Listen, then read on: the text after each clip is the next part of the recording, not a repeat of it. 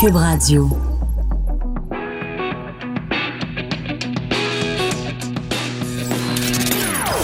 Des opinions bien à elle. Sophie Durocher. Son franc-parler ne laisse personne indifférent. On n'est pas obligé d'être d'accord. Bonjour tout le monde, c'est Sophie Durocher, très content d'être avec vous. On est jeudi le 30 mai 2019. J'ai assez hâte au mois de juin. Savez-vous pourquoi? On va arrêter d'entendre parler des poils. à cause de mes poils. Ben non, j'adore le mois de mai, puis j'adore les poils, puis j'adore mes poils, puis j'adore tout le monde. J'adore même les poils de Catherine Dorion, teinte, oui. Bon, le rire reconnaissable entre tous que vous venez d'entendre, c'est celui de Laurent Paquin. Tony Truant. Habituellement, mon chum me dit tout le temps que je que je suis pas bonne en blague, que je suis comme Ephraim, puis tout ça. Gilbert Rozon m'a déjà dit, à l'époque, avant évidemment de connaître la déconfiture, il m'a dit Keep your day job. J'avais fait une blague, il l'avait pas trouvé drôle. Il m'a dit Jamais tu seras au festival juste pour rire. Mais là, aujourd'hui, j'ai la preuve que quand même, je suis capable Ben, de il l'est pas non plus maintenant, lui. Oui, hein, c'est Ah, ça. il est- bon, tu fait vois. que, euh, teinte-toi, Gilbert. non. Mais euh, donc, je t'ai fait rire, Laurent. Je suis Oui. contente. Ben oui, mais c'est. Mais moi, je suis un bon public. Bon. Je suis un bon public. Là, je veux pas discréditer ton gag, Mais là, mais je veux dire, je suis un bon public.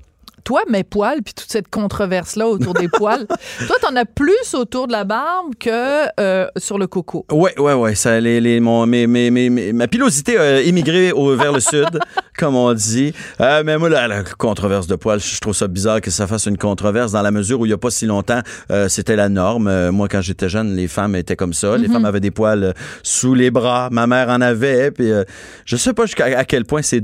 Je sais pas comment c'est devenu un objet de controverse.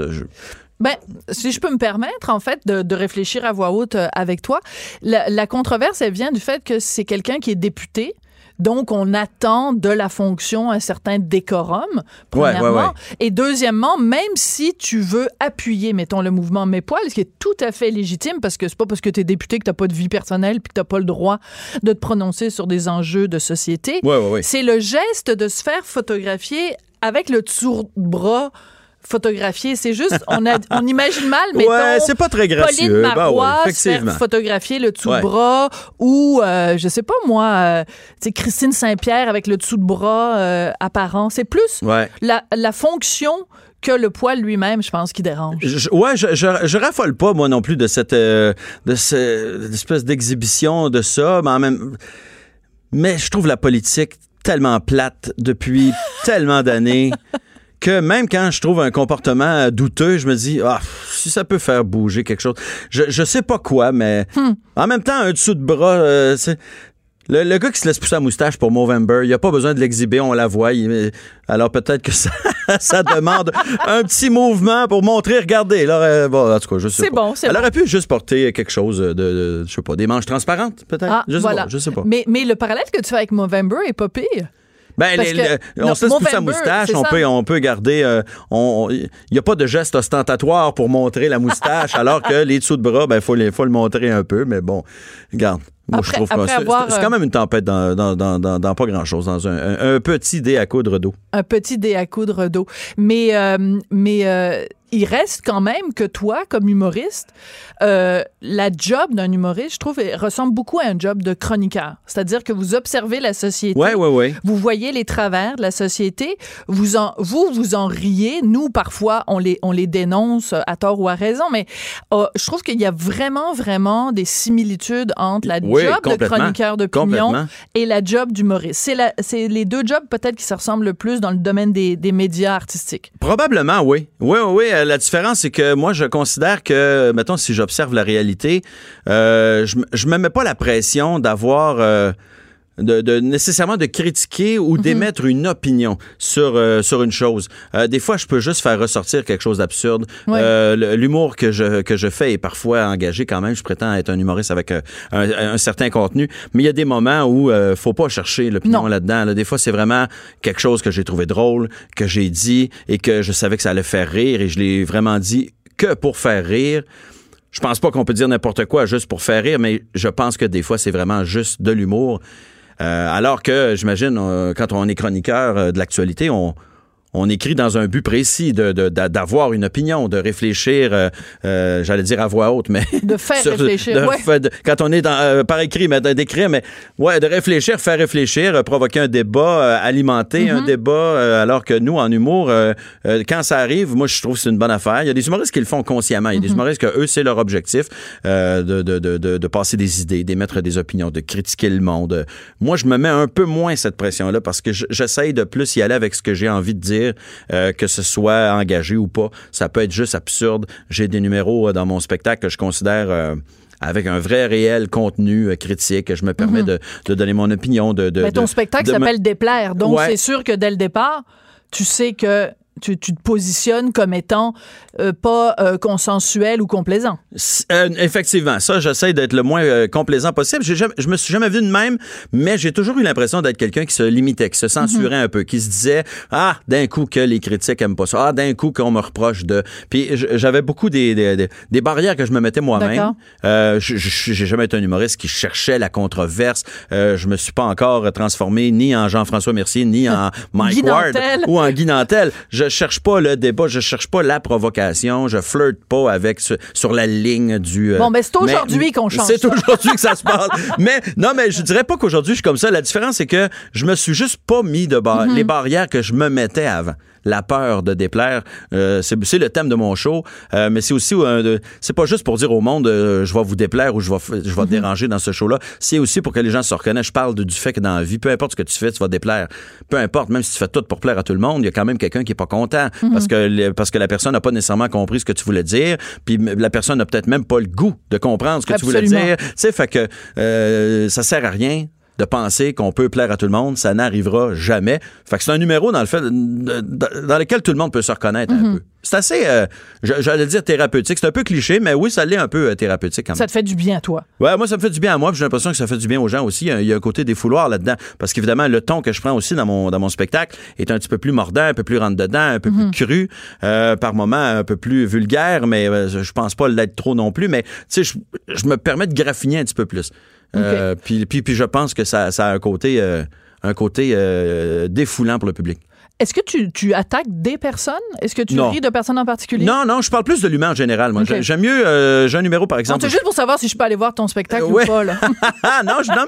Je, euh, je, je- je- je nomme, tu vois, je fais un hommage à René Simard dans. dans Ah, dans- oui? Oui, oui, oui. Ben, c'est un hommage, mais en fait, c'est un, un, un bout dans mon spectacle où j'explique que. c'est ironique ou c'est vrai? même pas, c'est même pas Non? ironique. C'est ça qui est drôle, c'est que les, même les gens s'attendent à ce que je finisse par Ouais. quelque chose de bitch. petite sur-? Non, non, même pas. C'est ça. J'explique que René Simard est la personne la plus gentille que j'ai rencontrée dans toute ma vie. t'as tellement raison. Que tu, tu- à la limite, je comprendrais plus quelqu'un qui haït les bébés chats que quelqu'un qui haït René Simard. tu sais, fait que je fais, je fais un numéro là-dessus. René, Puis je pense qu'il l'a pas talents vu. en plus, lui. Ben oui, en plus. fait que, Chanteur, sais, metteur en scène, euh, des Puis- comédies musicales. puis il est vraiment fin. Oui, il est vraiment, fin. adorable. Pour l'avoir rencontré, c'est pas un faux fin parce que je sais que lui, dans sa carrière, il s'est fait euh, euh, taquiner là-dessus. Mm. Euh, Lui-même, il a dit qu'à un moment donné, il était quasiment têteux. Là, tu sais, il- trop fin, trop vouloir plaire, c'est ça. Il Mais pour moi, fin. ça reste que c'est la personne la plus gentille que j'ai rencontrée dans le milieu, euh, dans le milieu artistique. Non, j'a- j'attaque personne dans le show. Euh, je vais nommer euh, du name dropping, j'en fais pratiquement pas. Ouais. je- quand je le fais, j'essaie que ça soit pas euh, particulièrement méchant, mais je vais plus me moquer des travers de l'humain. J'ai un ok. numéro où je parle de nous, qu'on se plaint tout le temps, puis que nos problèmes sont relativement banals par Est-ce que ça rapport ressemble à... un peu à, au Fuck You Nous Autres de Luc euh, Fernandez? Tu te rappelles? Ah, la- je dirais pas jusque-là, mais il y a un petit côté. euh, en même temps, c'est que je- j'essaie de prendre les, les deux côtés. C'est-à-dire Mhm. que j'explique que dans, dans, dans- dans mon spectacle, je raconte que 80% du temps, quand on se plaint, c'est pour des affaires du genre, ah, je ne me sens pas apprécié à ma juste valeur. tu sais. puis je dis, aïe, j'ai vu un gars à TV qui marchait 15 km nu-pied pour aller chercher de l'eau. Puis bon, Ouais. mais je dis en même temps. T'es pas un écœurant parce que quelqu'un meurt à l'autre bout du monde pendant que toi, Non, t'es pas heureux à ta job. T'as le droit d'être pas heureux à ta job, mais je, je me permets de relativiser les choses. Puis j'explique que moi, du moment où j'ai un problème, je, je- suis un homme blanc, hétéro, nord-américain, privilégié. fait que c'est- Quel âge mais- t'as? mais J'ai 47 ans. Fait que bientôt la cinquantaine, ça va être pire. ça va être pire encore. Oui. Fait je sais. Fait que je dis, moi, mes problèmes sont tous des problèmes d'hommes blancs, hétéros, nord-américains, privilégiés. fait que, tu sais, c'est sûr que tu fais pas pitié parce qu'il y aura toujours quelqu'un de pire que toi, évidemment. Mais je me permets, de- je me permets quand même de dire, ah, ta gueule avec tes petits problèmes. là. J'aime ça faire ça. Ça, ça fait me- du bien. Oui, oui, oui, ça me fait du bien. Mais j'aime bien dire de quoi, puis après ça, prendre un peu la contrepartie pour dire, ouais, mais en même temps. J'aime bien faire ça. J'ai toujours trouvé que la vérité n'était jamais euh, noire ou blanche. J'ai Ben, toujours tu trouvé. vois, dans des chroniques, c'est ça qu'on fait aussi. Très souvent, on va exposer un point de vue, puis après ça, on va finir dans le dernier paragraphe en disant Cela étant dit, tac, tac, tac, tac. Puis là, tu arrives avec un autre point de vue, puis la vérité, souvent, se situe quelque part entre les deux. Écoute, tu dis que tu fais euh, de l'humour qui est plus, en effet, un humour de- de- d'observation ou de, bon, Ouais, de ouais. l'être humain. Et justement, donc, ton spectacle déplaire, il va prendre une petite pause pendant l'été avant de reprendre la route cet automne. Mais il y a un spectacle qui s'en vient et je suis vraiment, vraiment intriguée, je te jure. Puis c'est la raison pour laquelle j'ai dit à Hugo Veilleux le rechercher, j'ai dit je vais absolument parler à Laurent parce que c'est un spectacle qui s'intitule On va tous mourir. Ouais. C'est du 4 au 20 juillet au Théâtre Le National à Montréal. Vous allez partir aussi en tournée? Oui, on va se promener. On a une belle tournée qui s'annonce là, vraiment euh, dans l'année qui va suivre. Et euh, donc, tu fais ce spectacle-là avec Simon Boudreau. Faire un spectacle qui s'intitule On va tous mourir. Y a-tu vraiment des gens qui se lèvent le matin en disant Hey, Minou, pas que les petits, on s'en va voir un spectacle sur la mort. Oui, ben euh, c'est étonnant, mais le, titre évidemment c'est pas innocent. On voulait on voulait on, on voulait que ce soit clair. Ouais. Euh, On s'est donné une thématique assez euh, difficile au début. On s'est dit on va faire un show euh, à sketch. Ce n'est que des, on a quoi 15 ou 16 euh, je sais pas. Mettons 17 sketchs. D'accord. Et tous les sketchs ont un seul thème, c'est la mort. Mais c'est les différents aspects de la mort, la mort à différentes époques, la Mhm. mort. on, mais c'est que du sketch. Hein. On est dans l'humour vraiment. Il y a rien de dramatique. il y a- Puis on, c'est étonnamment un sujet dans lequel il y a moyen d'avoir du plaisir. C'est pas le show qu'on fait est pas dark. Ouais. C'est- pas sombre. On n'est pas dans l'humour. On n'est même pas dans l'humour noir. On arrive vraiment à rire de bon cœur. Il y a des numéros aussi absurdes que euh, c'est un enfant qui fait un exposé sur son euh, cochon d'Inde qui est mort devant la classe. On, a- on joue un couple de vieux qui pensent à leur vie dans l'au-delà. Puis t'as le, le mari qui qui a hâte d'être dans, dans l'au-delà parce qu'il sera plus avec sa femme. Tu sais, il y a quelque chose. Ah, mon Dieu! Ben oui, parce que lui, il dit, le, le- le contrat disait, vous serez fidèle jusqu'à ce que la mort vous sépare. Donc, du Hey. moment où je suis mort, on est séparés. Là. Je peux, Ah, je peux bon. batifoler, je peux faire ce que je veux. Je peux me taper la voisine. Oui, oui, c'est ça. On a un sketch où c'est euh, un duel à l'époque médiévale avec deux personnages euh, très Monty Python qui, qui se parlent dans un français, un, un vieux français pas possible. On a deux terroristes qui se préparent à un attentat, mais, mais il y a- c'est- ça, ça a l'air d'un sketch pour Gilles Latulippe et, ou, euh, de, ou euh, Olivier Guimont. Là, c'est- on est comme dans le burlesque. Il y en a un donc, des deux qui est a- nono puis qui comprend pas, qui va exploser puis qui va mourir. Puis- Fait qu'il dit oui, puis je vous rejoins où après? Voyons, tu ne rejoins pas. Qu'est-ce que tu comprends pas là-dedans? On va être avec les 72 vierges. T'ex- T'exploses, puis c'est tout. Puis il dit, oui, mais après, qu'est-ce que je fais? C'est un bien bon numéro. Mais j'adore l'idée de faire un, un- un spectacle au complet qui parle de la mort parce que il y a tellement de gens qui, tu sais, juste le titre, là, on va tous mourir. Il y a tellement de gens, même cette phrase-là, ils sont pas capables de se la rentrer dans la tête. Ouais. Euh, euh, Hugo va s'en souvenir. Il y a quelques semaines, j'ai fait une entrevue avec une notaire de, je pense, qui venait de l'Abitibi et qui disait qu'elle était fascinée parce que les gens venaient la voir pour faire leur testament en disant, je vais faire mon testament au cas où je meurs. Ben, c'est parce que, non, tu fais ton testament parce que tu vas mourir. Pour quand tu vas mourir? tu sais, Ben, pas, au cas pas où. au cas où je meurs. Donc, même, il y a encore des gens, et ils sont sûrement très nombreux, les Ouais. gens qui nous écoutent, à se dire, la mort, tu sais, c'est comme, peut-être que je vais être malade, Ouais. peut-être que je vais perdre ma job, peut-être que je vais avoir une peine d'amour, peut-être que je vais mourir. Ben non, tu peux pas mettre ça sur le même plan que le reste. Tu vas mourir. La mort, c'est une question de temps. C'est juste la date qui est pas déterminée, mais pour le reste, c'est sûr qu'on y va tous. En fait, la date et la façon, là, n'est pas déterminée, mais. Mais, Ouais. mais c'est quand je même. l'aime, cette phrase-là. Le titre est- Ouais. est- a été choisi aussi parce qu'on voulait une phrase qui allait frapper quand même l'imaginaire. Tu sais, tu Ouais. fais un show, puis ça s'appelle On va tous mourir, puis tu dis au monde On va rire. C'est un show vraiment très drôle. Euh, je trouvais que c'était le fun. Je trouvais que ça frappait fort. Mais en même temps, c'est une phrase. C'est vrai, on va tous mourir. Puis il y, a- il y a quelque chose aussi de presque réconfortant dans le sens où euh, le- fait de mourir, c'est le point commun que tous les humains ont avec tous les autres êtres humains. Peu importe qui on est, peu importe d'où on vient, peu importe notre argent, notre, notre, notre, euh, notre origine ethnique, peu importe notre orientation sexuelle, on a tous un point commun. On va tous mourir. Fait que le show part sur cette note-là. Puis après, le reste du show, ben là, on se fout de la gueule un peu de la mort. On rit de la mort, on s'en moque, mais pas, pas là, on se moque pas de la mort de certaines personnes, on se moque pas de la mort des gens, on se moque de la mort, la mort, le, le, le, le- le personnage de la mort. Mhm. le, le personnage de la mort est dans un sketch d'ailleurs. Elle s'est trompée d'adresse, elle, elle parle pas à la bonne personne. Des- on, on, on y va. euh, Serge Denoncourt avait utilisé l'expression envoyer chier la mort. Ben, c'est lui qui est metteur en scène de ton euh, spectacle. Oui, c'est ça, effectivement. Euh, C'est bien de le préciser. C'est lui qui est la- le metteur en scène de ce show-là. Et puis, effectivement, on envoie, disons, promener la mort dans, pendant, bon. une heure et demie. Puis comme tu le disais tout à l'heure, il y a un côté thérapeutique à ça, ça doit faire du bien, hein, s'il vous plaît. Euh, face à la mort, il y a deux attitudes possibles. Euh, on peut se dire, euh, on va, on, on va, on va tous mourir un jour, donc en attendant, euh, amusons-nous au maximum, faisons la belle vie, buvons Ouais, du ouais, bon ouais. vin. Et il y a des gens qui disent, ben, on va mourir, donc essayons de retarder la mort le plus possible. On va manger du kale, euh, on va, euh, tu comprends, boire de l'eau, boire du thé vert et avoir une vie. On va se coucher tôt, on va Mourir faire en du sport. santé. Toi, c'est quelle option que tu as choisi? Euh, moi, c'est un entre-deux. En fait, plus, plus je vieillis, plus j'ai envie de, de faire attention. Là. Je, je deviens de Oui. plus en plus conscient que... euh, mais mais c'est pas une question de je veux mourir tard, c'est je veux juste voir euh, euh, mes, mes enfants le Hmm. plus longtemps possible.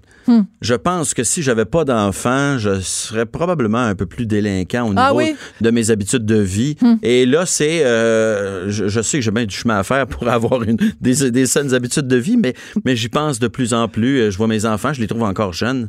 Puis je me commence à me trouver vieux, moi. Ouais. Fait que là, je me dis, bon, ben, mettons, mettons, mettons, là, j'ai 47. Mettons, mettons, je me rends à 67, 20 ans. Bon, moi, dans 20 ans, mon fils va être dans trentaine quand même. OK, fait que je vais l'avoir connu adulte. Euh, ma fille, oui, aussi. Je, vais, je pense à ça. Je pense, euh, bon, si j'ai des petits-enfants, je vais pouvoir les voir combien d'années avant de mourir. Je fais des calculs approximatifs. Puis je me dis, ça serait le fun que mon cholestérol soit pas trop élevé. puis que je fasse pas de tension artérielle. Puis euh, l'embonpoint, ben, si je pouvais essayer de tranquillement... embonpoint? Je Ben, c'est ça. ben, ça, c'est une question de point de vue. Hein? Ben Si oui, on se compare, hein, il y en a des pires. Ben oui, tout à fait. Mais je suis conscient que, mais je, mais je suis très chanceux. Par contre, je fais pas de haute pression, j'ai pas de diabète, mais j'ai un cholestérol que je contrôle. Mais euh, pour un gars de ma carrure, de Mhm. mon, de, mon- de mon casting, si on peut dire, j'ai une santé assez impressionnante. Mon, mon, mon pouls est, on, on m'a dit que j'avais un pouls d'athlète. Bon. Alors, bon, alors je vais toucher de la mélamine. Là. On va, euh, on va espérer que ça dure. Ça va super bien. Écoute, euh, tu parlais des calculs tout à l'heure. Moi, je, je fais le calcul, tu vois. Euh, j'ai 53 ans. Dans 7 ans, je vais en avoir 60. Et dans 7 ans, exactement, euh, mon fils va avoir 18 ans. Donc, une année cruciale Ouais, pour ouais, lui va être une année cruciale pour moi. Et c'est quoi? Ça me fait capoter plus que la mort. Ça, là, cette idée-là. Hein? Ouais. je- je- ça me fait j'ai plus peur de vieillir que de mourir. Moi, j'ai moins peur de vieillir, mais j'ai peur de comment je vais vieillir. Parce que je pourrais, si on me dit tu vas te rendre à 100 ans, le réflexe qu'on a, c'est d'être heureux. Mais oui, mais si, mettons, euh, je passe les 20 dernières années sur un lit d'hôpital, je vais, tu sais, j- j'ai envie de vieillir euh, en, en- en bonne santé. Ouais. J'aimerais, mais, mais c'est beaucoup les enfants, moi. Je pense presque juste à ça. Euh, Vieillir, mourir, je pense juste à mon fils, à ma fille. Je- combien de temps je vais être avec eux autres? Combien de temps je vais pouvoir profiter de, le- de leur présence? Puis euh, c'est l'affaire qui fait qu'en ce moment, euh, je, je me trouve poche de pas faire plus attention à moi. C'est probablement ça qui va me servir de motivation. Ouais. Quand tu regardes la société dans laquelle on vit, euh, le système d'éducation, le système de santé, est-ce qu'il y a des affaires qui te choquent des fois où tu aurais le goût de prendre la plume, puis je sais pas moi, d'envoyer une lettre au journal en disant je suis écœuré, je m'appelle Laurent Ouais, Paquin, ouais, ouais. citoyen québécois, et voici l'affaire qui m'écœure en ce moment au Québec. J'essaie de le faire un peu plus euh, dans. Je le, je le fais plus doucement dans mon humour. Ouais. Euh, si on me pose des questions, euh, je suis quelqu'un qui, qui, en général, essaye de pas, euh, de pas éviter les questions. J'essaie de répondre Ouais. le plus franchement possible. Mais euh, je, je, en ce moment, personnellement, j'essaie de moins mettre d'énergie dans la colère. Je, Ah oui? je suis quelqu'un qui est fatigué d'être fâché. Hum. Je suis quelqu'un qui est... je, je vois les- des gens fâchés, je vois des gens euh, cyniques, je vois des gens euh, amers dans, ma, dans mon Hmm. entourage, des fois des gens que je côtoie. Puis là, je me dis, ah non, non, c'est ça, il faut, faut, faut que je travaille là-dessus. J'ai pas envie. Je veux pas devenir fâché. Je veux, je veux, euh, je veux être heureux. Euh, je veux que mes enfants aient un père équilibré. Euh, on, on- je- je- je- mettons, si on prend l'exemple de Twitter, j'ai quitté Twitter Ouais. il y a pas si longtemps. Il y a combien Euh, de temps à peu près? Il y a quelques semaines. Ah oui? Ça a passé comme ça. J'ai quitté Twitter Ouais. parce que je réalisais que avant de me coucher, mettons, le soir, je faisais Eh le tour, boy, je faisais le tour de mes idée. médias sociaux. Aïe, aïe. Euh, J'allais sur Facebook, Instagram et Twitter et euh, je finissais toujours par être en maudit. Puis je me disais, ça se peut pas que je me couche en maudit tous les soirs. Faudrait, faudrait que je regarde plus Twitter. Puis là, je me faisais, bon, OK, là, avant de me coucher, je regarderai plus Twitter. Puis là, à un moment donné, tu fais, bon, j'ai-tu le goût de m'embarquer dans des débats interminables? Bon, ben, je dirais pas trop mon opinion euh, là-dessus. Euh, parce que ça me tente pas, là, de répondre à 48 000 euh, courriels ou de, messages euh, de gens fâchés. Puis là, puis là, à un tu fais, ben, tant qu'à rien faire sur Twitter, puis d'y aller juste pour faire de la promotion de mon show, je me dis, J'irai juste plus euh, sur, sur Twitter. Je vais, je considère qu'il y a moyen de, de s'exprimer autrement. Je trouve que c'est tellement la meilleure, la moins bonne plateforme pour s'exprimer. euh, Mais, Twitter. mais parce que tu te pognais avec des gens, parce que tu avais des Je le chicanes. faisais moins à la fin. Je le Ouais. faisais beaucoup moins à la fin. Les tweet fights, j'essayais d'éviter ça, mais je le faisais moins à la fin, mais c'est pas, c'est pas un hasard. C'est parce Est-ce qu'on a déjà eu un tweet parce- fight, toi et moi? Je, je crois pas, non. Je Non, pense moi pas. non, faudrait que je vérifie. C'est arrivé euh, quand même à quelques occasions, mais pas tant que ça. C'est souvent les anonymes qui sont. euh, Les euh, trolls? Ouais, parce que je j'écris jamais pour blaster des gens, euh, mais mon opinion dérange des gens. Et eux, tu sais, moi, je- tu, tu donnes ton opinion sur un sujet de façon tout à fait respectueuse et mais tu te fais envoyer promener, tu te fais envoyer chier, fait que tu réponds un peu sur le même ton à la personne. Euh, puis à un moment donné, tu fais, hey, c'est-tu vraiment quelque chose que, dans lequel j'ai le goût d'investir du temps? Euh, surtout que t'es jamais gagnant, dans Non. le sens où, euh, même si tu le sais que t'as as donné le meilleur argument puis que la personne n'a rien d'autre à répondre, elle a juste à te répondre avec un smiley ou un... Ah tu ouais. puis, oh, c'est de l'énergie perdue. Puis euh, j'avais eu le flash à un moment donné parce que mon fils voulait jouer avec moi. Il était tout petit. Puis, euh, puis j'étais sur Twitter en train de discuter avec euh, un insignifiant. Puis puis j'ai- comme répondu bête à mon fils. Lâche-moi, là, tu suis occupé. Là, tu sais. Puis là, j'ai fait pour, hey, pour vrai, je donne de l'énergie à, un- Ah, à, très bon. à quelqu'un qui m'envoie promener, puis il y a mon fils qui veut jouer avec moi. Puis c'est c'est mon fils qui, qui est pénalisé pour ça. Puis là, j'ai fait, OK, euh, je vais arrêter. Puis je me dis tant qu'à être sur Twitter juste pour dire aux gens, euh, je suis en Abitibi cette semaine, venez me voir. Je trouve Ouais. que ça fait un peu bizarre. C'est pas la bonne plateforme. Twitter n'est pas une plateforme de, de promotion, c'est une plateforme d'opinion. Euh, avant, c'était comme un fil de presse. J'aimais beaucoup Twitter parce que Mm-hmm. c'était une façon de se tenir au courant. Je m'abonnais à des pages euh, de, de médias, je m'abonnais à des, des artistes que je, dont la- les actualités m'intéressaient. Puis c'est devenu une, euh, une tribune pour euh, n'importe qui. De Euh, chicane. C'est de la Ouais, chicane. c'est comme une plateforme de chicane, mais moi, je, mon, mon point de vue à moi, c'est que Twitter, je sais pas, j'ai l'impression que c'est une, une plateforme qui permet à un paquet de gens d'avoir l'impression qu'on les écoute, qu'ils ont une place pour s'exprimer, et, et je trouve que c'est d'un pathétique parce que c'est pas parce que tu as écrit ton opinion puis que tu as réussi à dire à, à dire directement Ouais. à telle personne d'aller d'aller euh, d'aller chez le diable mettons ça, ça ça fait pas de toi quelqu'un qui participe plus à la démocratie ça fait pas de toi un citoyen qu'on écoute enfin enfin on a une tribune on peut s'exprimer ben non et tu te fais avoir quand même par euh, les, les politiques par le gouvernement par euh, les gens qui sont au-dessus de toi les Twitter, t'as pas fait monter dans l'échelle. Tu, tu restes quand même la personne que t'étais. Si t'étais fin avant, t'es encore fin. Ou si t'étais pas fin, tu l'es pas plus. En tout cas, je trouve qu'il y a une illusion que les gens ont d'avoir une tribune quand ils sont sur Twitter, alors que c'est complètement faux. C'est- Ce n'est que des dialogues de sourds. Puis il y a- Personne ne Il y a un niveau d'agressivité qui est, qui est- qui est complètement euh, délirant. On est sur le La- gun. La- L'agressivité monte vite. C'est assez, assez délirant. Écoute, il faut absolument qu'on parle d'autre chose. C'est le cabaret à Laurent. Oui. 12, 13 et 14 juillet, 19h et 21h30 au Monument National. Alors, c'est un petit peu, euh, t'es un peu carte blanche. Eh, écoute, je vois ça ici. T'as le record du plus grand nombre de galas animés à ce jour à Juste Oui, oui, rire. j'ai fait 15 années consécutives Aïe, euh, à la barre d'un gala. Puis cette année, je voulais faire quelque chose de différent. J'avais envie de de rester dans ben, on s'entend on reste dans la formule gala c'est-à-dire c'est Ben un non, animateur qui reçoit Ouais. des invités mais je voulais quelque chose un peu plus proche de ce que je fais de ce temps-là c'est-à-dire du stand-up Euh, je- avec le bordel comedy club Oui. euh, j'ai trouvé comme le, le plaisir d'un show intime On- donc on va être au monument national c'est pas si intime là c'est quelque chose comme même. 800 places mais par rapport à la place des arts où il y a 3000 Mhm. places on, on va être comme un entre-deux un petit cabaret on veut on veut créer une formule entre le comedy club et la grande salle euh, Wilfrid Pelletier Le bordel, ça a vraiment changé la façon de faire de l'humour au Je Québec. pense que ça a oui. eu un impact énorme. Le Je fait justement qu'il y ait plein d'humoristes, je pense même des humoristes ou des animateurs qui vont roder leur, euh, Oui, leur truc d'introduction. euh, tu sais, je pense, ça a vraiment Ça s'est vraiment installé dans le paysage Ouais. euh, culturel et humo- humoristique québécois assez rapidement même. Souvent, on, on entend ça dans les entrevues. As-tu été rodé au bordel? Euh, J'entends le nom du bordel souvent quand on parle à des humoristes ou même à quelqu'un qui va animer un gala. Ouais, t'animes un gala, vas-tu aller roder ton numéro au bordel? Mais je pense même Marie-Chantal Toupin a fait une chanson là-dessus, Maudit bordel. Ben, ben oui! Ben là, Elle l'a fait même avant. écoute. Quand on dit avant-gardiste. Ben, puis je pense même Jacques Brel, tu sais, quand il dit dans le port d'Amsterdam, puis qu'il parle des bordels, je pense, écoute, il savait déjà que dans les années 2000, il y aurait un un, bordel. Écoute, On le dira c'est jamais complètement assez. hallucinant. Alors, c'est très drôle parce que on dit dans le petit communiqué de presse que j'ai que, donc, évidemment, c'est toi qui choisis, évidemment, tes, tes, tes humoristes coup de cœur.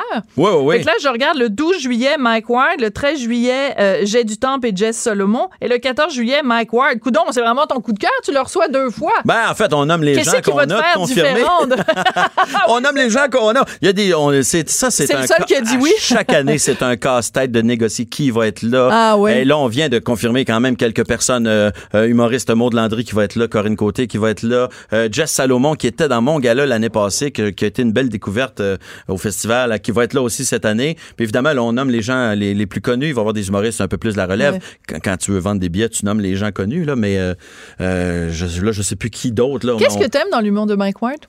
euh, ce que j'aime dans l'humour de Mike Ward, moi, je considère que Mike est un des humoristes les plus intelligents. Euh, il, a- choisit de, de le faire avec une, une plume complètement euh, différente de la mienne, euh, parfois crue, parfois vulgaire, parfois je trouve que moi-même je trouve que parfois il va trop loin inutilement, mais je trouve que c'est un des gars les plus intelligents. Euh, il a un sens du punchline que tous les humoristes aimeraient avoir et c'est aussi c'est surtout quelqu'un de- d'extrêmement honnête Oui. dans tout ce qu'il fait, il le fait quand il dit, c'est qu'il pense. Des fois, je suis vraiment pas d'accord avec lui sur plein, plein d'affaires. Mais quand il dit de quoi, je le sais qu'il est honnête. Je le sais qu'il le dit vraiment. Je, je, je, je- c'est quelqu'un de sincère. Alors ça, c'est quelque chose que je respecte beaucoup. Bon, ben, on va faire, euh, euh, on va couper la partie que tu viens de dire, là. on va l'envoyer à Mike, va pouvoir se le faire jouer en boucle. Ah ben Mike, ben on est des chums aussi, on se connaît, on se respecte beaucoup. Euh, Mike et moi, on s'est vu évoluer, on a fini l'école de l'humour en même temps. Ah, on oui. a la même, on n'a pas le même euh, trajet, mais on a fait les bars Avez-vous le même compte en banque? On n'a peut-être pas le même compte en banque. Lui, il a eu une baisse à un moment donné dans son compte en Ben banque oui, il y a hein? quelques Ça, temps. Je sais pas pourquoi. Moi, j'essaye d'éviter ça le plus possible. C'est bon. Eh, merci beaucoup, Laurent. Ça a été euh, un plaisir. Puis tu disais tout à l'heure que t'es pas toujours d'accord avec, euh, avec Mike Ward. Ben, c'est justement ça le titre de l'émission. Alors, Voilà. merci d'être venu. Ah, on n'est pas obligé d'être d'accord. Fait qu'écoute, est-ce que je rappelle toutes les dates? Ben oui. Regarde, on va tous mourir du 4 au 21 juillet au Théâtre National à Montréal et ensuite en tournée à l'automne. Le cabaret à l'Orange, je viens de donner les dates. Et euh, une petite pause de ton spectacle des plans, mais tu vas reprendre la route à l'automne. Ben Puis oui. en plus, comme parce que t'es t'étais pas occupé le dimanche entre 2 et 3 heures du matin. T'es script éditeur pour le nouveau spectacle de Billy Tellier et le nouveau one-man show de Rachid Badouri. Merci beaucoup, Laurent, d'être C'est venu un nous plaisir. voir. Merci beaucoup. On n'est pas obligé d'être d'accord, mais on peut en parler. De 14 à 15. Sophie Durocher. On n'est pas obligé d'être d'accord. Cube Radio. Il y a quelque temps dans le journal, pas plus tard que dimanche, euh, bah, je suis installée avec mon, mon café tranquillement. Je lis le journal de Montréal et je tombe sur une histoire euh, écrite par euh, un reportage de mon collègue David Riendo. Ça s'intitule Transformer le deuil en force intérieure. Moi, j'ai un petit peu des problèmes avec la mort dans la vie. Alors, je me suis dit, bon, est-ce que j'ai vraiment envie de lire ça? Et je commence à lire le texte et c'est une histoire très touchante. C'est l'histoire de Joanie Lacroix qui a perdu deux de ses enfants, mais qui s'est servi, je ne sais pas si c'est le bon mot, en tout cas qui a utilisé cette expérience-là pour transformer sa vie. Je me suis dit, voilà un message qui est inspirant. J'ai envie de parler à cette Joanie. Elle est en studio et en plus, elle me dit de la tutoyer, même si c'est la première fois qu'on la rencontre. Alors bonjour Joanie, comment vas-tu? Ça va bien. Merci, Merci. de m'accueillir. Ben merci d'être euh, venu en studio parce qu'on devait se rencontrer un peu plus tôt puis t'as dit ah non au téléphone on peut pas se parler de ces choses-là au téléphone. C'est une expérience qui est trop euh, qui est trop intime, il faut qu'on se regarde euh, dans les yeux. Alors Joanie, on va commencer par le côté plus sombre puis on va s'en aller vers la lumière. Parfait. Es-tu d'accord avec ça? Oui. Oui. Bon. Alors, euh, on peut imaginer que pour quelqu'un, perdre un enfant, c'est déjà un drame épouvantable dont on a de la difficulté à se remettre. Dans ton cas, c'est deux enfants que tu as perdus dans des circonstances complètement différentes. Alors, pour que tout le monde euh, sache. Raconte-moi dans tes mots Oui, comment ben, ça s'est passé. Thomas, mon petit garçon, euh, avait une anomalie. Donc, euh, quand euh, il est né, je savais que c'était les soins intensifs, que c'était c'était un début plus difficile dans la vie. Par contre, il allait quand même bien malgré tout. Puis, il y a eu plusieurs complications quelques jours après la naissance. Et là, ça s'est suivi de mauvaises nouvelles, nouvelles- pardon, mauvaises nouvelles en mauvaises nouvelles euh, jusqu'à temps qu'on qu'on doive prendre la décision de l'accompagner aux soins palliatifs. Puis, il nous a quittés. Euh, Et les soins palliatifs, excuse-moi, Joanie, Oui. c'était, il était âgé de combien de euh, jours? De quatre jours. Donc, c'est vraiment, les, les deux premières journées, ça allait super bien. À trois jours, il y a eu plusieurs complications. Et là, pendant 24 heures, ça a été une dégringolade. Donc, euh, vient un moment où les médecins vont vous voir, toi et ton conjoint, et vous disent on peut plus rien faire, il faut alléger ses souffrances, c'est Ouais, ça? ben, en fait, dans le cas de mon petit garçon, lui, euh, il avait une anomalie aux intestins. Donc, euh, il y avait une partie de ses intestins qui se développait à l'extérieur de son corps. Euh, et c'était très bien pris en charge. Et à un certain moment, euh, son corps, euh, en fait, ses intestins ont commencé à avoir beaucoup d'inflammation. Mhm. Donc, là, on se faisait un point, OK, parfait, on va l'opérer. Puis, il y a eu plusieurs chirurgies. Puis, à un certain point, il a perdu un tiers de son sang. Et là, ça Mm. a été la. là, tous ses organes vitaux ont, en ont écopé. Bien et, sûr. euh, et donc, oui, euh, pour répondre à ta question, on, euh, on se faisait des points à tous les deux, trois heures. Puis à chaque fois, c'était c'était toujours pire que le pire scénario qu'on nous avait envoyé, annoncé. Donc, à un moment donné, je l'ai regardé, puis je me suis. en tout cas, on a fait une dernière intervention, puis. Puis j'avais demandé, je dis là, là, mets-moi ça blanc ou noir, là, je veux pas être dans une zone grise. Puis Bien sûr. Finalement, il n'y avait plus aucun intestin qui était viable. Puis, bref, on a, pour moi, c'était clair que là, c'était rendu quasiment de l'acharnement à ce Mhm. moment-là. Donc, on a pris la décision de, d'arrêter de forcer la vie, puis de, de l'accompagner aux soins palliatifs Et de lui dire au revoir. et de lui dire au revoir. Exactement. Et après ça, le temps passe. Évidemment, il s'ensuit un deuil épouvantable, difficile à faire? Ouais, difficile à faire. euh, difficile à faire. En même temps, euh, j'ai réalisé que c'était la première fois que j'entrais vraiment en contact avec mes émotions, je dirais. Ah oui? Ouais, euh, je- ouais, j'étais pas. euh, T'étais plus une fille de tête J'étais plus une fille de tête, une fille qui était portée à à pas vraiment vouloir ressentir les émotions qui sont plus inconfortables. Et là, je me suis dit, OK, là, je vais vraiment me, me, me déposer dans ce deuil-là, Mhm. puis y aller un pas à la fois. Puis pour moi, puis si ça peut être un message, en fait, pour les gens qui nous écoutent, peu importe le deuil, là, peu importe la souffrance, d'y aller vraiment un pas à la fois, puis de juste laisser émerger les, les émotions. J'ai Mhm. vraiment réalisé qu'une fois que, que l'émotion est accueillie puis qu'elle est, elle est comme libérée, il y a vraiment une paix qui s'installe. Puis j'ai, été comme ça, petit pas à la fois. Puis, euh, Mhm. Mais puis cette, certain- oui. cette paix-là dont tu parles, c'est pas, c'est pas deux jours, c'est pas un mois, c'est pas. Ben non, mais en même temps, quand on les résiste pas, nos émotions, en tout cas, moi, comment je l'ai, je l'ai- perçu, c'est qu'une fois que le tourbillon d'émotions était passé, qui était libéré jusqu'à la prochaine tempête, oui, il y avait une paix qui s'installait. C'est juste que les premières semaines, s'il y avait une minute que je pleurais pas, c'était beau, là.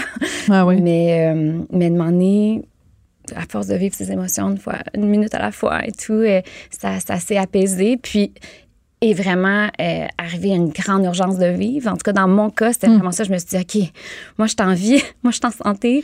Et non seulement ça, mais t'as as un conjoint et t'avais un autre enfant J'avais un autre enfant aussi. dont oui. il fallait que tu prennes, tu prennes soin et qui, lui, bon, évidemment, avait perdu son petit frère. Oui, tout à fait. Puis, euh, puis, puis Jacob, mon fils, on, on a vraiment vécu ça aussi dans une certaine transparence. Pour moi, je voulais lui montrer que ben la souffrance fait partie de la vie, mais, la, Hmm. mais on peut remonter de ça. Puis, euh, puis en même temps, c'est un Jacob, il est très serein à travers les deuils. Puis même, ça l'impressionne beaucoup de monde. Puis je me dis, ben, c'est peut-être parce que justement, on, on est rentré là-dedans avec euh, c'est une transparence. Puis on, Vous n'avez pas cherché à lui cacher la réalité. non, parce qu'ils ressentent, hein, les enfants, ils ressentent, même quand tu vas pas bien, si tu leur caches. Ils, ils le ressentent quand même, mais après ça, le lendemain, hop, ils voyaient, j'étais dans joie. Donc, euh, ouais, donc ça, ça a été pour moi une belle leçon de vie aussi de me dire, ah, les enfants, tu sais, on a souvent tendance à pas leur dire quand ça va pas bien, à leur cacher. Finalement, ils ressentent, mais ils savent pas qu'est-ce qui se passe. Et c'est pire, en fait, si on leur dit pas, parce Ben oui. que là, ils s'imaginent des scénarios euh, parfois pires que, que la Ou ils vont penser que c'est eux le, le problème. ou- et euh, non, donc ça, ça a été. euh, ouais, il y a des beaux cadeaux cachés à travers tout ça. En fait, moi, il y a eu plein de. Plein de Ouais, il y a plein de transformations. Alors, on fait de la radio, bien sûr, donc vous entendez euh, toute l'émotion et toute l'énergie qu'il y a dans la voix de, de, Joanie. Mais ce qui est particulier, c'est que vous voyez pas son visage. Et moi, j'ai la chance de le voir. Enfin, à moins que vous nous écoutiez euh, en, en, di- en direct euh, avec les images. Mais c'est que dans ton visage, on voit tout le travail d'acceptation, évidemment, qu'il y a eu à travers tout ça. Mais tu arrives à en parler. Bon, c'est sûr que tu es ému, mais tu arrives à en parler avec un immense sourire. Ben, c'est. J'ai jamais eu aussi mal de ma vie, là, mais ça m'a. Moi, ça m'a complètement transformée. Puis ça m'a amené un nouveau regard sur la vie, mais aussi ça m'a réaligné complètement. Mm. J'ai changé, on, on, on, Oui, oui, en on parlait tantôt. J'ai créé un projet suite à ça qui m'a qui, qui, qui crée beaucoup de sens dans ma vie, euh, où j'ai vraiment réaligné qui je suis à ce que je fais. Et, euh, et ça m'a ça a enlevé la peur de la mort. Tantôt, vous disiez que Oui, avec vous avez Laurent. peur de la mort. J'avais tellement peur de la mort. Quand, quand on a pris la décision de l'accompagner aux soins palliatifs, je me disais, aïe, je peux pas croire que moi, je vis ça. C'était vraiment... euh, Hmm. J'étais même pas capable d'aller dans les centres funéraires, là, pour vous donner une idée. Là. Mais oui. Donc là, de dire, aïe, mon fils va mourir comme bientôt, tu sais. Et ça m'a. euh, non, c'est ça, ça l'a, ça l'a apaisé, en fait, toute ma vision des, des souffrances euh, qu'on peut avoir présentement. Puis, je pense le décès de ma fille qui était. Oui. Ça, euh, on peut en reparler aussi, mais ça, même, je l'ai pas vécu de la même façon. Je, je- je, je suis plus en paix avec peu importe ce qui peut se passer dans ma vie. Je sais que je vais pouvoir toujours me transformer à travers ça, puis aller plus en profondeur dans la, la connaissance de moi-même. Ça m'a vraiment amené une sérénité, en fait. C'est- très particulier. Donc, vous- vous vivez ce premier deuil qui, on l'imagine évidemment, enfin non, on, on essaye de l'imaginer, Oui. mais je peux évidemment pas me mettre euh, à, à- à votre place, même si, même si j'ai beau essayer. Et là, donc, le, le temps passe, vous tombez enceinte. Oui, un an et demi plus tard. Un an et demi, donc c'est vraiment pas long, Euh, non. longtemps après. Ouais. Et là, vous êtes euh, enceinte d'une petite fille. Et Oui. après, qu'est-ce qui arrive? Mais là, tout est beau. En fait, ma petite fille euh, est en santé. Les, les échographies euh, dénoncent. il n'y a aucune anomalie. puis là, mais c'est une fille. Moi, j'avais eu deux gars. Donc, j'étais vraiment aux anges. Et à, à six mois de grossesse, j'ai comme un, un, un mauvais feeling, Mhm. mais qui était plus Un au niveau du ressenti. Oui, exactement, qui n'était pas au niveau de la tête. Puis, puis ce feeling-là a grandi, grandi. Puis il y a une journée que je ne l'ai pas du tout senti. Et là, je me dis, OK, là, je vais aller à l'hôpital, juste me rassurer. Et là, c'est le scénario que personne ne veut vivre. Là, il tourne le cœur, il l'entendait pas. Puis finalement, il m'envoie dans la salle de l'échographie. Puis, euh, puis le médecin il m'annonce que son petit cœur a arrêté de battre. Et euh, suite à l'accouchement, à toutes les, les autopsies qui ont été faites, euh, c'est une mort inexpliquée. Donc, il n'y a aucun lien avec la mort de Thomas. C'est vraiment... euh, Une bad luck, excusez-moi de dire ça comme ça. Oui, c'est ça. C'est Mais- comme si mais- on n'a pas été chanceux. Là. Mais, mais tu as dit après l'accouchement, parce qu'évidemment, l'enfant est, son Ouais. cœur a arrêté de battre, mais il faut, Ah, il faut l'accoucher. il faut accoucher dans les heures qui suivent ou Euh, dans les ben jours moi, qui je suivent? ben moi, j'étais. euh, non, c'est ça, je l'ai accouché. J'ai comme pris la nuit pour juste euh, décanter tout ça. Là. Puis euh, le lendemain, le lendemain, je l'ai accouché. Ouais. Donc, dans votre vie, il y a, dans ta vie, Mhm. excuse-moi, tu m'as demandé de te tutoyer. Dans ta vie, il y a deux moments où tu as dû prononcer les deux mots les plus difficiles pour un parent, Mhm. de dire au revoir à son enfant. Ben, c'est sûr que tu l'as dit tout à l'heure, la deuxième fois, parce que tu avais grandi, parce que t'avais, tu t'étais transformé, tu l'as pas vécu de la même façon que la première fois, mais ça, c'est pas, c'est pas mathématique, là, c'est pas moins douloureux, c'est Ah, pas. Même, je pense que c'était- plus, dou- c'était plus douloureux, je pense. Plus douloureux? Ben, parce que j'étais tellement dans une incompréhension. Je me disais, ah, elle allait super bien, là. Puis une injustice? Puis une certaine. Ouais, c'est ça, comme. Je peux savoir un break. tu sais, puis tu sais, je partais d'un un projet qui faisait vraiment du bien à plein de monde. Je me disais, là, là, c'est quoi le message en arrière de ça, tu sais? Puis euh, Thomas, on avait été jusqu'au bout. Je l'avais vu souffrir. Je- Tu sais, le deuil est. ben, il n'est pas plus facile, mais quand même, il était un petit peu plus facile pour moi de voir Thomas souffrir tant que ça, puis de me dire, là, là, tu sais, il y, a- il y a un acharnement. Mhm. ma, ma petite, c'est ça, elle allait vraiment bien. Et, euh, mais en même temps, euh, en même temps, même si quand elle est décédée, je je savais pas où je trouverais la force parce que je, me, je me sortais quand même à peine du deuil. Puis j'étais tellement tannée d'avoir de la peine aussi. Pour moi, c'était Mm. moi c'était pas tant la colère, j'avais énormément de tristesse par rapport à ça, mais j'ai réappliqué les mêmes les mêmes principes. J'ai été Mm. une minute à la fois. À chaque fois qu'il y avait une émotion qui montait, je regardais comment que mon mon corps avait besoin de l'exprimer. Mm. Puis je me je me je me permettais vraiment de. En fait, c'est ça, tu sais, j'ai réalisé que la souffrance est, est vraiment moins grande quand on résiste pas à ce qui se passe dans notre corps. Puis, puis pour moi, en tout cas, ça a été vraiment la, la clé de la guérison. Puis, puis peut-être, c'est peut-être la raison pourquoi je suis capable d'en parler maintenant avec sérénité, parce que j'ai vraiment, j'ai vraiment entré dans dans l'expérience du deuil, j'ai vraiment entré dans la peine. J'ai, j'ai pas eu peur d'aller au fond de moi-même, Hmm. mais après ça, une fois, qu'elle était lib- une fois que ces émotions-là étaient libérées, ouais, il y a comme une sérénité maintenant qui m'habite. Ça n'enlève pas toute la douleur, mais euh, mais il y a eu des cadeaux cachés aussi après le deuil de ma petite. Ce que j'aurais peut-être pas pensé, mais Et Ouais. donc, on, on y a fait référence euh, tout à l'heure, mais la façon dont vous avez, dont tu as transformé ta vie, c'est qu'avant, tu travaillais plus, bon, dans le domaine de la publicité et tout ça, vendre des choses. Oui. Et là, finalement, ton- t'arrives avec un projet qui est absolument magnifique et j'encourage tout le monde à aller Mm. voir euh, sur la page. Ça s'appelle Pastel Fluo.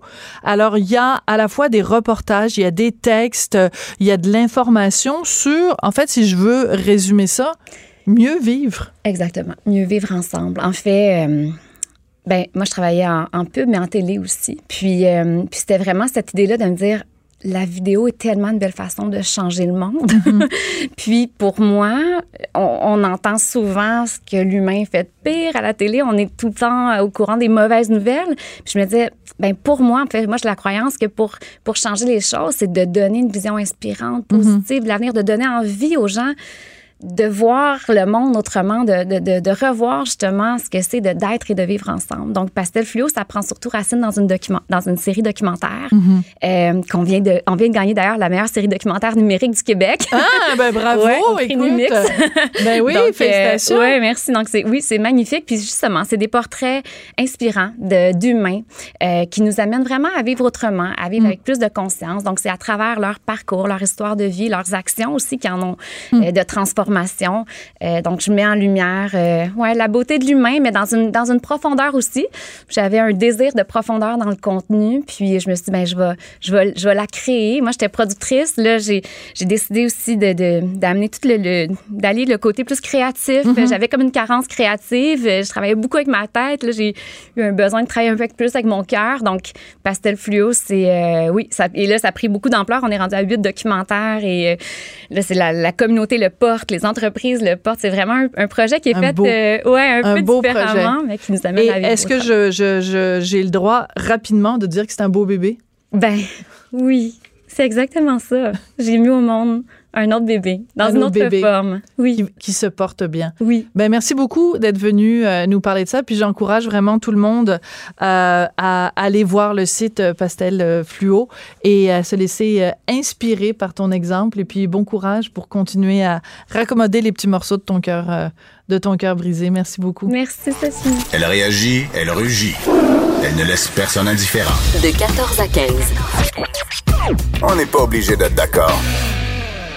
Le 9 juin prochain aura lieu le deuxième Salon international de la femme noire. Quand j'ai vu passer ça, je me suis dit, ah tiens, c'est intéressant, mais pourquoi donc avoir un Salon de la femme noire? Je suis allée voir leur programmation. J'avais plein de questions. Je me suis dit, plutôt que de rester toute seule dans mon salon à me poser des questions, faisons venir en studio Dorothée Rowe, qui est donc euh, responsable de ce, de ce salon. Et elle est en studio avec moi. Bonjour. Bonjour. Alors, pourquoi un salon international de la femme noire? Pourquoi pas un salon international de la femme euh, tout court? Pourquoi, par exemple, vous, vous êtes noire, moi, je suis blanche. Oui. Pourquoi il y aurait un salon juste pour euh, les noirs? Et moi, je me sens exclue finalement de votre salon, Et Dorothée. pourtant, pourtant, Sophie, pourtant, vous Est-ce êtes que vous allez me refouler à Ah, l'entrée si je veux vraiment y pas, aller? vraiment pas, vraiment pas. C'est, un salon là vraiment avec un esprit inclusif. D'accord. Et euh, Mais, mais pourquoi? La raison d'être de bah- ce salon-là, c'est quoi? mais déjà là, quand vous me parlez, euh, vous prenez comme exemple tous les deux, Oui. on est différents dans le sens qu'on n'utilise pas les mêmes produits cosmétiques. Artistique. Hein? Ouais. J'ai pas le même fond de teint que vous. D'ailleurs, je vous ai un peu marqué au, Oui, au un peu à la corneille. Un peu à la corneille. Exactement. Donc, euh, il y a certains produits et services qui s'adressent plus particulièrement aux femmes noires. Euh, il y a également aussi certains sujets aussi euh, qui, oui, qui touchent tout le monde, mais aussi qui a une autre dimension, le fait que nous sommes des femmes noires. Alors, on s'est dit, ben, pourquoi pas organiser une plateforme, mais cette plateforme-là, c'est surtout plus que ça va au-delà de la simple discussion. C'est surtout aussi pour montrer ces femmes noires qui brillent dans l'ombre. Parce que, un peu comme tout le monde, ben, en fait, moi, je suis née ici au Québec. Oui. Et euh, j'étais en en recherche de modèles. Puis comme la plupart des Noirs, on regardait aux États-Unis. Puis là, je me disais, Ben, c'est pas possible. Il y a des femmes extraordinaires ici, mais on les voit pas. Ben, Isabelle Racicot, on la voit pas. Ben oui, euh, on la voit pas assez. Mais il y a pas seulement Isabelle Racicot. On veut pas juste les voir à la télévision, on veut les voir dans les sciences, on veut voir Ouais. un docteur, tout ça. Et on est en quête de modèles. Fait qu'on s'est dit, tu sais quoi, on va organiser un, un salon où on va pouvoir euh, présenter ces modèles, mais également aussi, on aura aussi des exposants qui vont présenter certains produits qui sont spécifiques à nous, mais aussi qui vont intéresser tout le monde. OK. Mais alors, je- j'essaie de comprendre parce qu'un salon, ça peut être en effet deux choses. Ça Mm-hmm. peut être euh, des gens qui ont des qui ont des stands et qui vendent des produits, Oui. mais aussi bon des conférences, euh, des spectacles et toutes sortes de trucs. Bon, je comprends tout à fait l'exemple que vous me donnez. C'est sûr que vous et moi on n'utilise pas la même couleur de fond de teint, mais au-delà de ça, Ah, on est pareil, vous puis moi là. On est pareil. Moi, je suis même pas née au Québec, à la Ah. rigueur. Donc, moi, je suis à la rigueur plus une, une, une, une, une- tu comprends ce que je veux dire? oui, mais Vous j'aime êtes plus québécoise que moi, à la rigueur. Oui, puis j'aime ce genre de conversation-là parce que je me dis, ça devait être la même chose lorsque le salon de la femme qui existe actuellement est arrivé. Les gars, ils ont sûrement dit, hey, il serait temps qu'on ait un salon de l'homme aussi. Hein? sûrement, ils ont eu cette même réaction-là, comme nous aussi, on devrait avoir un salon. Non, puis la réponse, évidemment, c'est de dire, ben vous, vous avez un salon 365 jours par année. Exactement. Puis sûrement aussi, on a dit aussi la même chose comme qu'est-ce qu'il y a de différence entre un homme et une femme? On, on est pareil, on est des êtres humains. Tu sais, euh, on aborde aussi les mêmes sujets. On peut parler de dépression, mais on tout ça différemment. À la différence, moi, le fait que je suis une femme noire, ben moi, je vis le racisme. C'est sûr Euh, que je- moi, je le vivrai pas. Exactement. Donc, il y a, il y, a, il y a cette autre dimension-là qui doit être abordée. Mais nous, on n'est pas vraiment dans cette optique où on parle que de ça. Comme D'accord. vous avez vu la programmation, puis... OK. euh, Mais justement, il y a des choses qui m'intéressent là-dedans.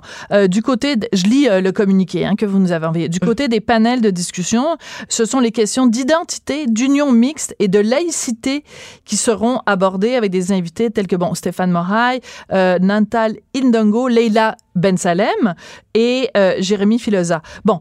euh, la laïcité, qu'est-ce que ça a à voir avec la couleur de la, de la peau? Excusez-moi, je, je la comprends pas, celle-là. Ah non non non, c'est pas c'est pas c'est pas une question de couleur Non. de peau non vraiment pas. C'est tout simplement c'est que nous aussi on est des citoyennes québécoises. Bien sûr. Puis on fait partie de la société, donc aussi nos voix sont importantes dans les débats, les enjeux qui concernent notre société.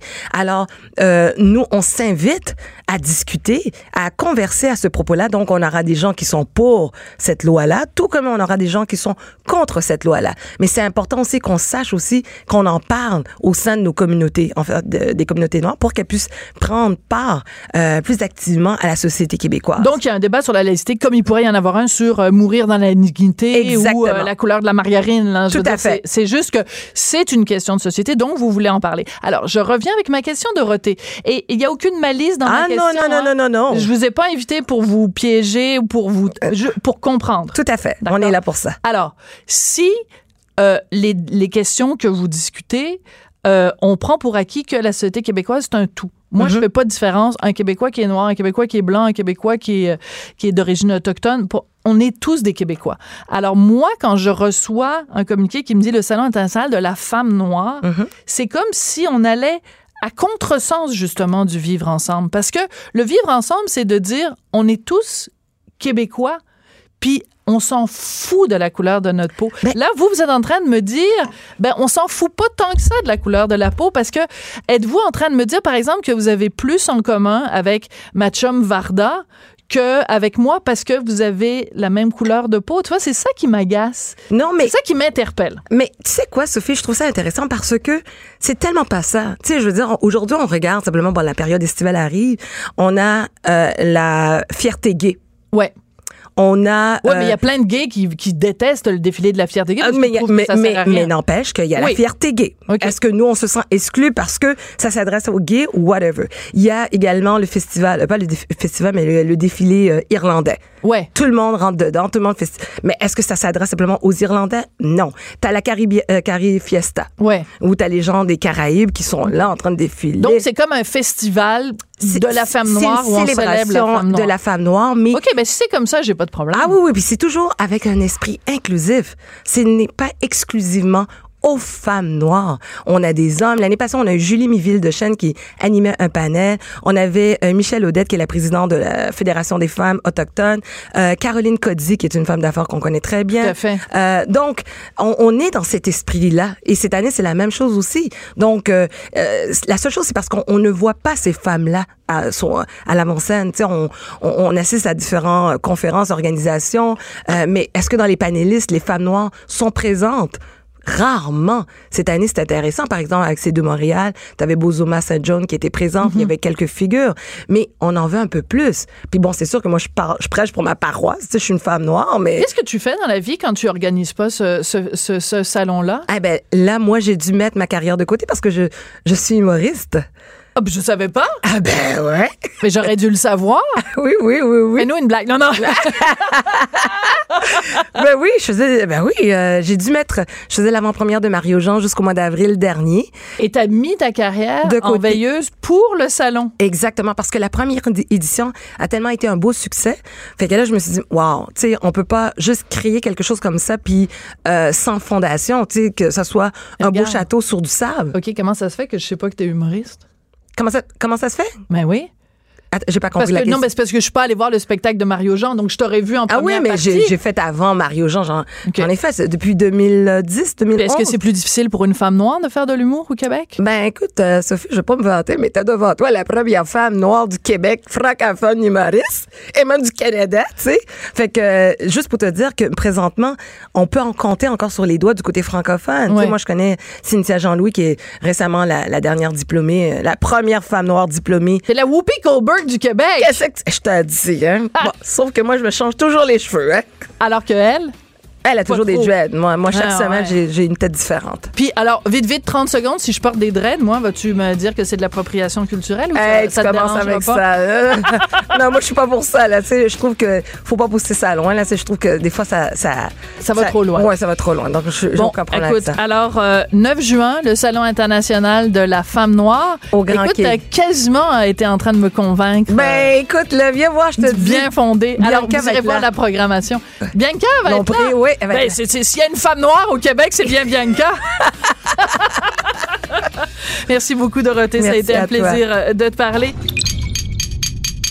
Cube Radio.